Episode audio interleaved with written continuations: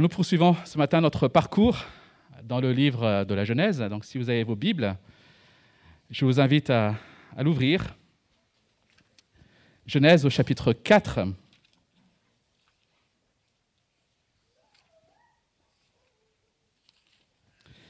Genèse chapitre 4, donc euh, c'est tout début du livre, à la page 5, pour ceux qui ont des Bibles, euh, cette Bible-ci. Je fais la lecture jusqu'au verset 15, 1 à 15. Genèse 4, 1 à 15. Adam eut des relations conjugales avec sa femme Ève. Elle tomba enceinte et mit au monde Caïn. Elle dit J'ai donné vie à un homme avec l'aide de l'Éternel. Elle mit encore un mon- au monde le frère de Caïn, Abel. Abel fut berger et Caïn fut cultivateur. Au bout de quelque temps, Caïn fit une offrande des produits de la terre à l'Éternel. De son, côté, Abel en fit une des premiers-nés de son troupeau et de leur graisse. L'Éternel porta un regard favorable sur Abel et sur son offrande, mais pas sur Caïn et sur son offrande. Caïn fut très irrité et il arbora un air sombre. L'Éternel dit à Caïn, Pourquoi es-tu irrité? Et pourquoi arbores-tu un air sombre? Certainement, si tu agis bien, tu te relèveras. Si en revanche tu agis mal, le péché est couché à la porte et ses désirs se portent vers toi, mais c'est à toi de dominer sur lui. Cependant, Caïn dit à son frère Abel, Allons dans les champs. Et alors qu'ils étaient dans les champs, il se jeta sur lui et le tua. L'Éternel dit à Caïn, Où est ton frère Abel? Il répondit, Je ne sais pas. Suis-je le gardien de mon frère? Dieu dit alors, Qu'as-tu fait? Le son de ton frère et de la terre, crie de la terre jusqu'à moi. Désormais tu es maudit, chassé loin du sol qui s'est entr'ouvert pour boire le sang de ton frère versé par ta main. Quand tu cultiveras le sol, il ne te donnera plus toujours plus toutes ses ressources. Tu seras errant et vagabond sur la terre. Caïn dit à l'Éternel, Ma peine est trop grande pour être supportée. Voici que tu me chasses aujourd'hui de cette terre, je serai caché loin de toi, je serai errant et vagabond sur la terre, et toute personne qui me trouvera pourra me tuer. L'Éternel lui dit, Si quelqu'un tue Caïn, Caïn sera vengé sept fois. Et l'Éternel mit un signe sur Caïn, afin que ceux qui le, trouvent- ceux qui le trouveraient ne le tuent pas. Jusqu'ici, la parole de Dieu.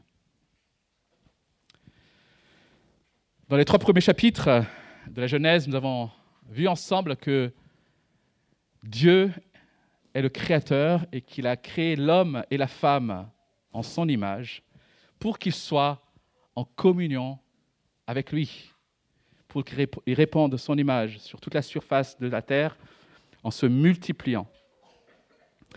Mais l'homme et la femme ont préféré vivre indépendamment de Dieu. Ils ont préféré décréter eux-mêmes de ce qui était bien et de ce qui était mal. Ils ont voulu devenir comme Dieu en ce qui concerne la connaissance du bien et du mal. Et nous avons vu la semaine dernière que ce qu'ils ont fait n'était pas une simple désobéissance. C'était une véritable rébellion. C'était une véritable mutinerie contre Dieu.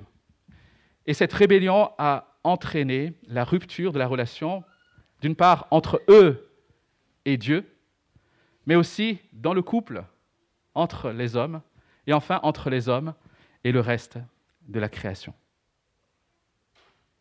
Voilà la tragédie que nous avons vue ensemble la semaine dernière.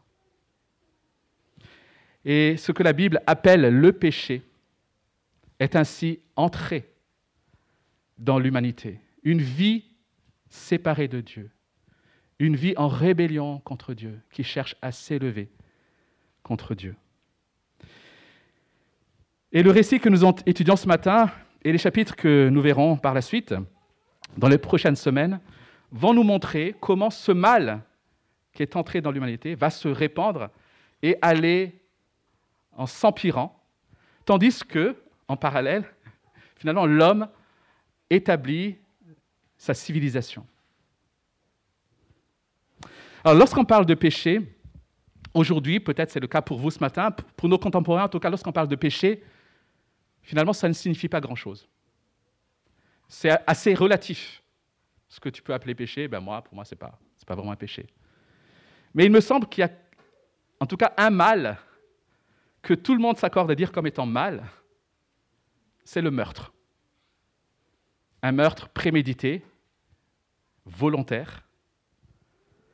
Et dans le récit que nous trouvons justement dans ce chapitre 4, il est question justement d'un meurtre. Il s'agit ici du premier meurtre dans l'humanité. Tout de suite, après la chute, il nous est rapporté ce récit de meurtre. Pas un meurtre d'un inconnu envers sa victime ou euh, de la part d'un ennemi, mais le meurtre d'un frère, un grand frère, contre son petit frère. Et ce qu'on va voir ensemble, et ce que nous montre ce récit, c'est que, en réalité, ce meurtre a commencé bien en amont. Comme je l'ai dit la dernière fois, l'humanité s'attaque et s'attache uniquement aux symptômes. Mais Dieu, lui, veut regarder et veut nous montrer ce qu'il y a en amont de tout cela pour trouver des remèdes à la maladie elle-même. Et c'est ce que fait ce récit. Qu'y a-t-il derrière, ce meurtre? Comment en est-il arrivé là? Cela commence par une attitude de cœur qui se lève contre Dieu ce péché de meurtre commence par une attitude de cœur qui s'élève contre Dieu. C'est ce que nous voyons dans les cinq premiers versets. Dans notre récit, donc, nous avons d'un côté Caïn et de l'autre Abel. Deux frères. Deux frères qui font des offrandes à Dieu, mais dont l'un sera, l'une sera acceptée et l'autre sera rejetée. Abel, le plus jeune frère, dit le texte, élève des animaux. Il est éleveur. Il est donc normal qu'en offrande à Dieu, il offre des animaux. Jusqu'à là, on est d'accord. Une part de son revenu. L'autre étant cultivateur, il est normal qu'il offre des produits de la terre, une part de son revenu. Donc nous avons ici deux frères qui offrent à Dieu tous les deux une part de leur revenu. Tous les deux semblent, lorsqu'on lit le texte, vouloir honorer Dieu. Et pourtant le texte nous dit, verset 4, que Dieu porta un regard favorable sur Abel et sur son offrande, mais pas sur Caïn.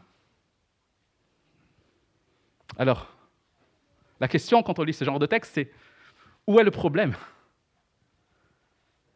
Dieu serait-il injuste? Que se passe-t-il ici? Alors, on trouve plusieurs tentatives d'explication ou de réponse à cette question. Mais il faut reconnaître qu'aucune n'est pleinement satisfaisante. Tout simplement parce que le texte ne dit pas grand-chose. Certains pensent que Dieu a probablement donné et ce n'est pas dit dans le texte, mais voilà, dans le silence du texte, a probablement donné une instruction sur la nature de l'offrande qui lui était agréable. Et dans cette instruction, Dieu aurait précisé qu'il faudrait que ce soit une offrande, un sacrifice animal. Et par conséquent, Caïn n'aurait fait qu'à sa tête. Il a voulu faire ce qui lui plaisait. D'autres pensent que la manière dont les offrandes sont décrites ici nous offre un indice. Regardez, pour Caïn, il est dit qu'il a offert une offrande des fruits de la terre. Et pour Abel, il est précisé qu'il a offert les premiers-nés de son troupeau. Je ne sais pas si vous voyez la subtilité ici. Il n'est pas dit pour Abel qu'il a offert les prémices de sa récolte mais il a juste offert une partie des produits de sa récolte. Alors qu'Abel, lui, a offert les premiers-nés de son troupeau. Ce qui veut dire que Abel, avant même de savoir ce qu'allait produire quelque part son troupeau, avant même de savoir quelle, allait être la quantité, la, la taille de son troupeau, a offert les premiers-nés de ce troupeau. Ce qui semble, du coup, démontrer, en tout cas pour Abel, une confiance, une joie, une liberté qu'on ne trouve pas chez Cain. Alors, cette euh, explication me semble assez intéressante. Quoi qu'il en soit, et c'est cela que je propose de retenir ce matin, quoi qu'il en soit, il me semble qu'il est ici question d'attitude de cœur. Cain n'a pas offert son offrande avec une attitude juste. Et la suite du texte, son attitude, sa réaction lorsque Dieu le reprend, montre justement qu'il n'avait pas une attitude juste en offrant cette offrande. Et voilà ce qu'écrira plus tard l'apôtre Jean au sujet de Caïn dans 1 Jean 3, verset 12. Jean écrit ceci N'imitons pas Caïn, il était du mal et il a tué son frère. Et pourquoi l'a-t-il tué? Parce que sa manière d'agir était mauvaise, tandis que celle de son frère était juste. Sa manière d'agir en offrant cette offrande était juste. Et concernant Abel, voici ce qu'écrit l'auteur de la lettre aux Hébreux dans Hébreux 11. C'est par la foi qu'Abel a offert un sacrifice plus grand que celui de Caïn. C'est grâce à elle qu'il a été déclaré juste car Dieu a prouvé ses offrandes. Donc, l'auteur de la lettre aux Hébreux écrit que c'est par la foi qu'Abel a offert ses sacrifices. Alors, on peut se poser la question, mais c'est quelle foi? Quelle foi Abel a-t-il montré? La foi dont il est question ici, ce n'est pas le simple fait de croire en Dieu. Parce que Caïn, d'une certaine manière, croyait en Dieu. On le voit même en discussion avec Dieu dans, le récit. Donc il, il ne s'agit pas ici d'une foi qui consiste à croire en Dieu. Mais de quelle foi s'agit-il? Vous vous souvenez la semaine dernière, lorsqu'on a vu Genèse 3, nous avons vu qu'Adam et Ève se sont détournés de Dieu et ils ont ainsi mis fin à leur relation privilégiée avec Dieu. Mais Dieu ne va pas les abandonner pour autant. Dieu va donner cette promesse qu'un jour, un descendant de Ève va écraser la tête du serpent qui a séduit l'humanité. Nous avons vu que Dieu avait déjà prévu comment il allait remédier à cette rupture de relation entre l'homme et Dieu. Et c'est ce moyen qu'il va mettre en œuvre pour sauver le monde et pour mettre fin à la malédiction du péché. Alors, nous sommes d'accord, c'est une promesse en quelque sorte rudimentaire qu'Adam et Ève ont reçue dans Genèse 3.15. Mais la foi que Dieu attend est celle qui reconnaît dans ce don du salut, dans cette promesse de grâce, enfin, dans cette promesse, une grâce imméritée.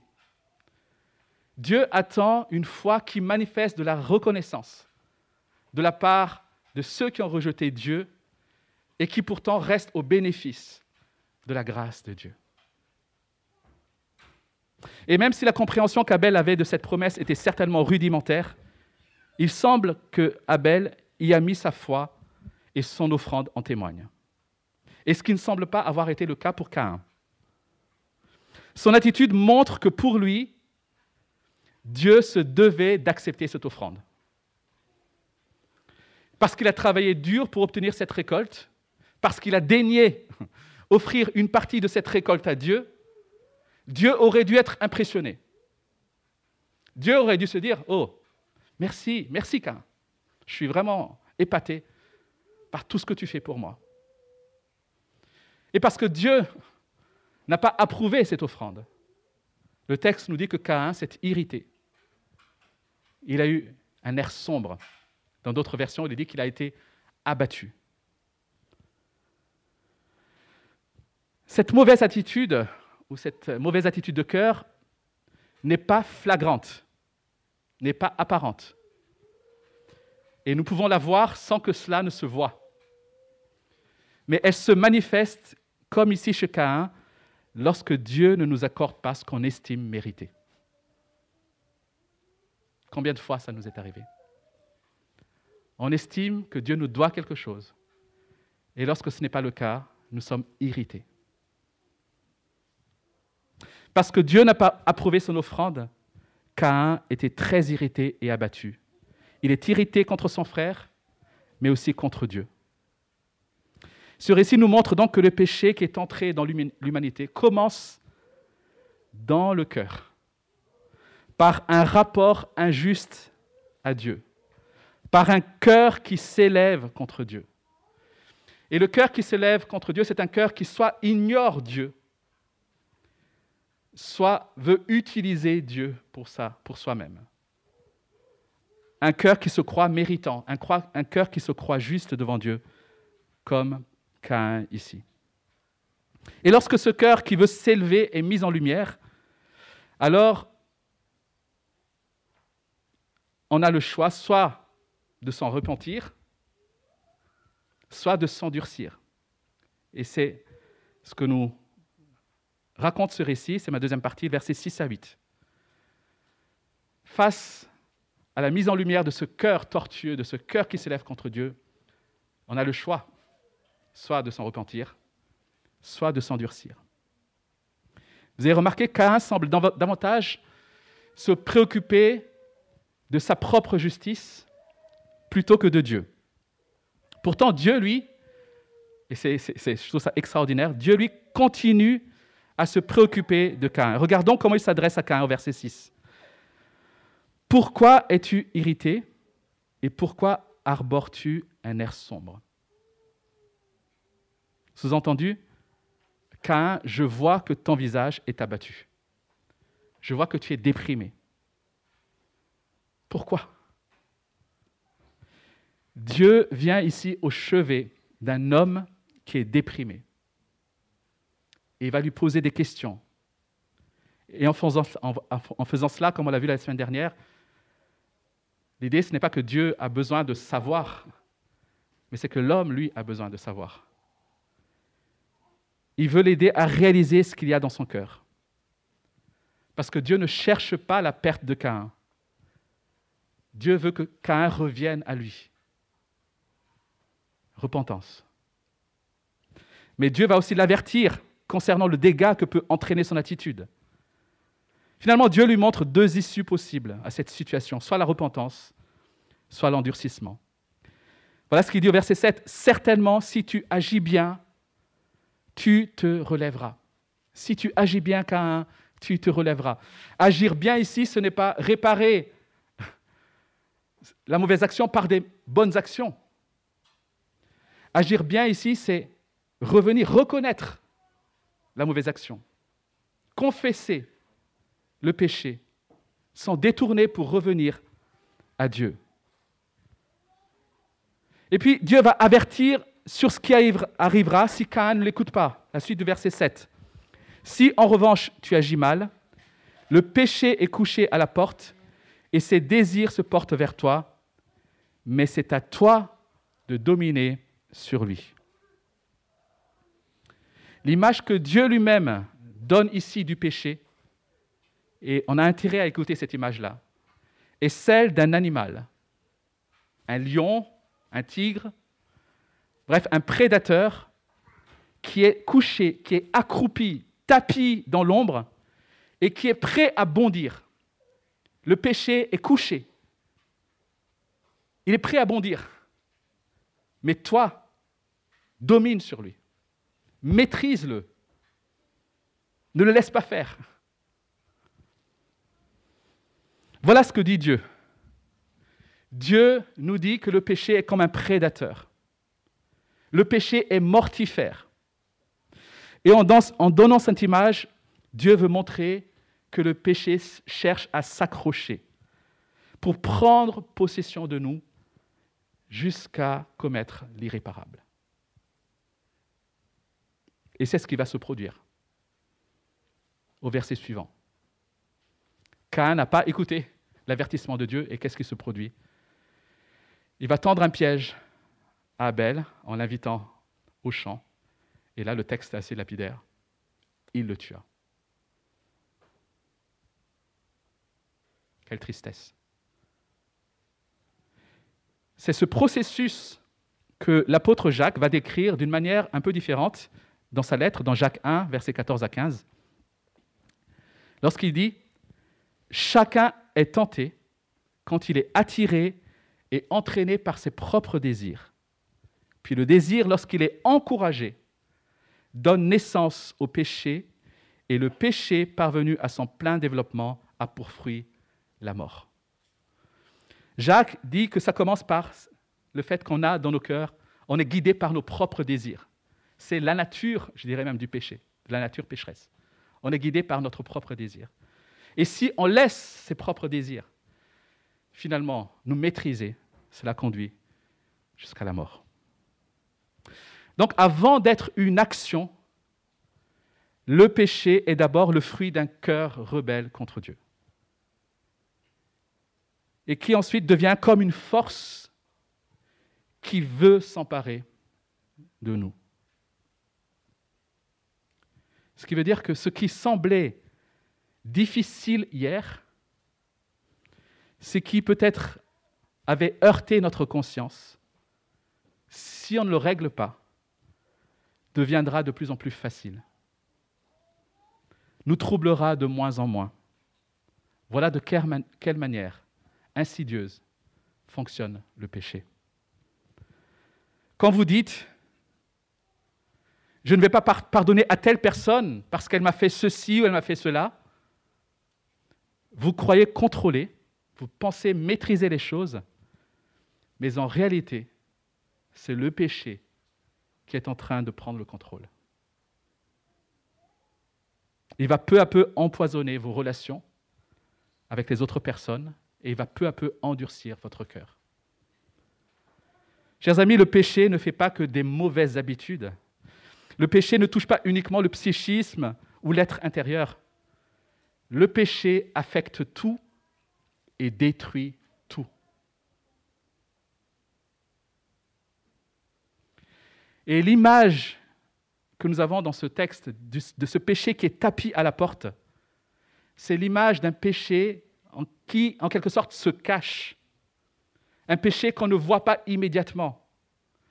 On ne sait pas exactement où il se trouve. Il est couché quelque part. Mais si tu sais qu'un animal est dangereux et couché quelque part, il me semble que tu seras très vigilant. Mais si tu ignores, si tu fais comme si cet animal n'était pas là, alors certainement tu mourras. Cela veut dire que le pire dans ta vie, ce sont ces péchés qui risquent de te détruire et de détruire ceux qui sont autour de toi.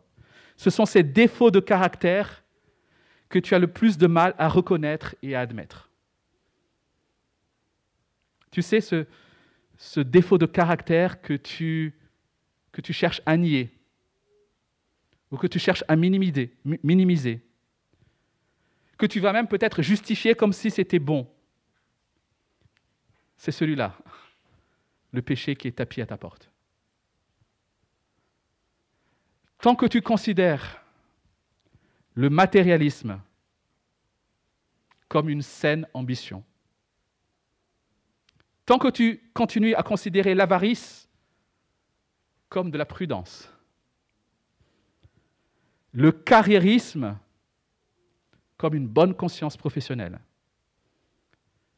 l'obsession de l'apparence comme une façon de prendre soin de soi, quand tu te persuades que l'orgueil et l'arrogance est une nécessaire confiance en soi, la rancune comme un caractère ferme, alors tu es vulnérable. Tu es en danger de mort. Quels sont ces péchés qui sont tapis, couchés à ta porte? Et que tu fais semblant d'ignorer. Chers amis, nous ne devons pas prendre ce péché à la légère. Nous courons un grave danger. Et nous faisons courir un grave danger à ceux qui sont autour de nous. Le péché ne me concerne pas moi uniquement et moi avec Dieu. Le péché aura des répercussions tout autour de moi. Le péché est subtil, beaucoup moins flagrant qu'on le croit. Le péché est enfui dans nos systèmes de valeurs, dans nos croyances. Et ce péché est puissant. Il est dangereux. Il est couché à notre porte. Il est prêt à bondir, prêt à nous maîtriser et prêt à nous mettre à mort. Alors y a-t-il un espoir? Même si le récit ne finit pas en happy nous avons, comme l'avons vu déjà la semaine dernière, dans ce récit, une lueur d'espoir. Et c'est la dernière partie. Il y a une possibilité de victoire sur le péché. Le seul espoir au ravage du péché, c'est Dieu lui-même. Si Dieu ne vient pas à notre secours, nous ne pouvons pas combattre et vaincre ce mal, ce péché qui est en nous. Et Dieu, ici, l'a fait déjà au verset 6. Nous l'avons vu lorsqu'il avertit Caïn sur son attitude. Il veut que Caïn revienne. Dieu est intervenu une fois. Mais Dieu intervient une nouvelle fois au verset 10. Lorsqu'il demande à Caïn où était son frère, où est ton frère Abel? Il donne ici à nouveau une dernière fois l'occasion à Caïn de reconnaître, mais oui, je l'ai tué. Je l'ai mis à mort. J'étais en colère. Et au lieu de cela, Cain va s'endurcir encore plus. Il va s'enfoncer. Et Dieu va prononcer contre lui ces malédictions qu'on a lues. Et lorsque Dieu annonce qu'il sera chassé, lorsque Dieu annonce qu'il ne pourra plus vivre de culture, lui qui était cultivateur, mais qu'il sera errant et vagabond, que fait Caïn? Caïn ne supplie pas Dieu de lui pardonner. Caïn n'a rien appris de son acte. Il n'a rien appris de sa faute. Il est juste préoccupé par la punition. Vous avez vu Il dit, ce sera trop dur, Seigneur. Ce n'est pas pardonne-moi, mais ce sera trop dur, Seigneur. La peine, la peine que tu, que tu m'affliges est trop pour moi. Je serai errant et vagabond sur la terre et toute personne qui me trouvera pourra me tuer. Il trouve que la punition infligée par Dieu est trop excessive. Et ce que je trouve incroyable, c'est que Dieu l'écoute. C'est que Dieu l'écoute. Dieu va mettre un signe sur Caïn. Quelque part, il se porte garant, il se place comme protecteur de celui qui l'avait rejeté, de celui qui avait commis un meurtre. Il se place comme protecteur en faisant une espèce d'alliance, en délivrant comme un sauf-conduit à Caïn pour que personne ne le tue. Je trouve incroyable. Face au pire du péché, qu'est le meurtre, face au cœur le plus endurci, un cœur non repentant, Dieu continue à manifester sa miséricorde. Mais attention, nous avons dans ce récit, je dirais, la limite la plus lointaine où peut aller la miséricorde de Dieu. Dieu, quelque part, a poussé sa miséricorde jusqu'à la limite. Il s'est placé comme protecteur, mais à la fois, il devait appliquer sa justice. Il fallait qu'il chasse Cain. Au verset 10, nous voyons Dieu dire à Cain, la voix du sang de ton frère crie de la terre jusqu'à moi. Alors qu'est-ce que ça signifie? Ça signifie que Dieu est un Dieu de justice. Et chaque fois qu'une injustice est commise, Un cri monte vers Dieu pour réclamer justice. Chers amis, Dieu ne peut pas laisser le péché impuni. Voilà pourquoi il accorde sa miséricorde à Caïn tout en le punissant. Dieu, dans sa miséricorde, ne veut pas nous laisser aller courir à notre propre destruction. Dieu ne veut pas nous, laisser subir les ravages du péché. Dieu ne veut pas nous laisser subir la condamnation que nous méritons. Mais à la fois, il ne peut pas nous laisser impunis. Comment va-t-il s'y prendre Pour nous sauver sans laisser notre péché impuni? Il y a un peu plus de 2000 ans, donc plusieurs milliers d'années après Caïn et Abel, un homme est venu au milieu d'une nation. Dans cette nation, il y avait des chefs religieux, des chefs religieux qui observaient scrupuleusement les commandements, qui apportaient leurs offrandes à Dieu, croyant qu'ainsi ils seraient approuvés par Dieu, comme Caïn. Et lorsque cet homme qui est venu au milieu d'eux, lorsque cet homme est venu au milieu d'eux, ces chefs religieux l'ont haï. Ils l'ont tellement haï qu'ils vont finir par le tuer.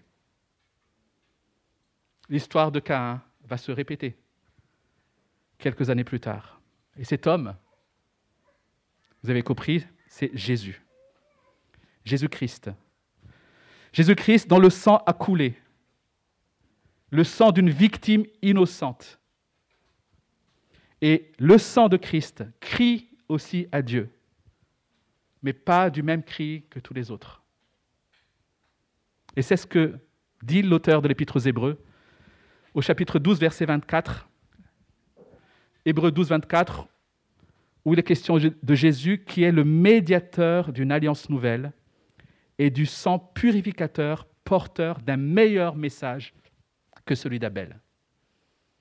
Nous avons en Jésus un Abel plus excellent. Chers amis, Jésus n'est pas seulement mort en tant qu'innocent, victime de la haine des Caïns, victime d'injustice.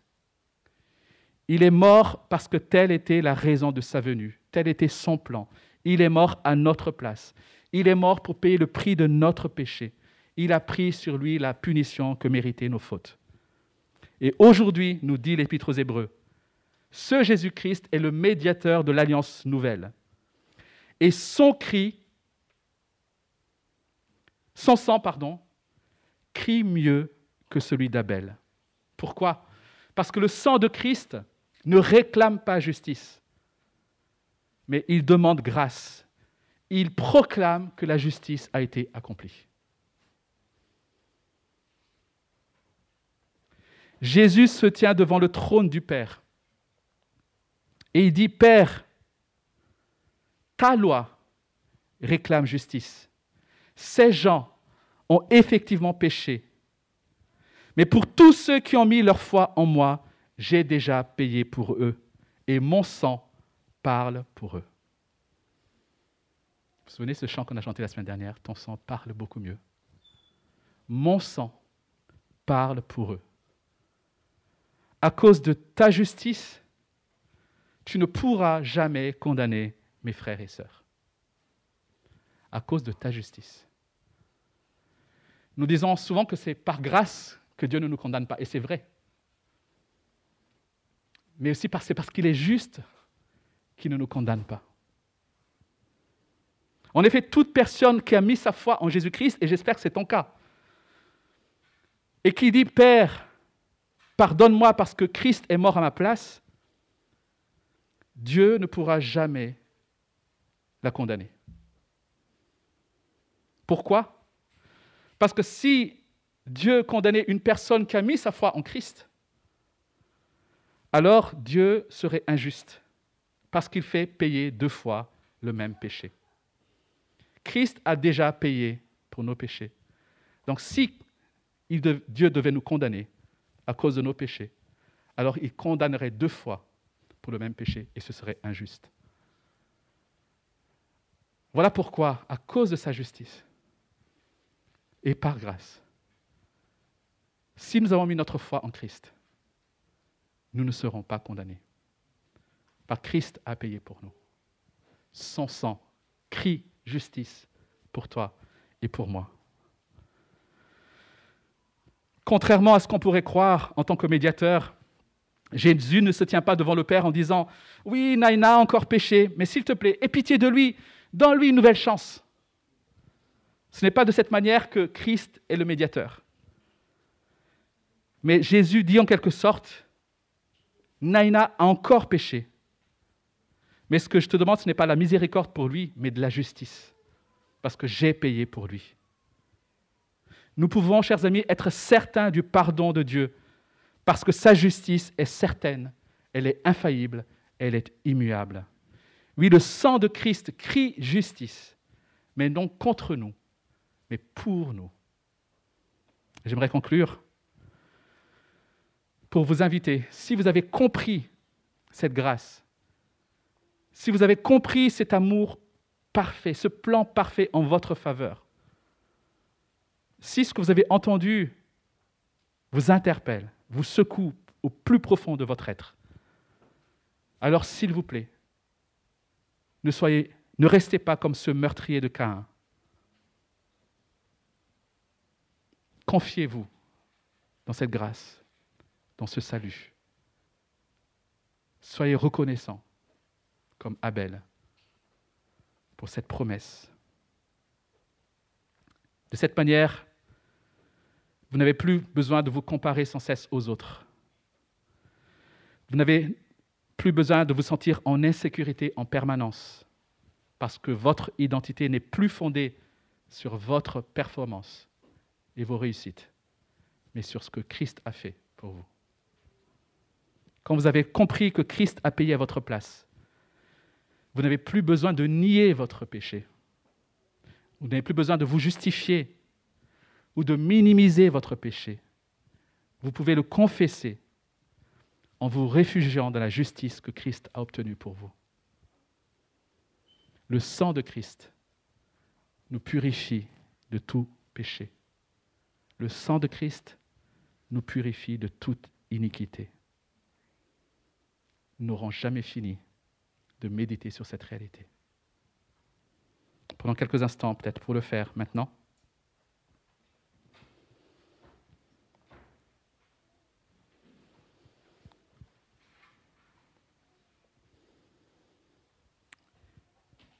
Si effectivement vous avez laissé ce péché coucher à votre porte, en faisant semblant de l'ignorer, peut-être il est temps de le confesser. Il est temps de remettre votre confiance dans le sang de Christ qui a été versé pour vous, dans cette grâce que Dieu vous offre ce matin.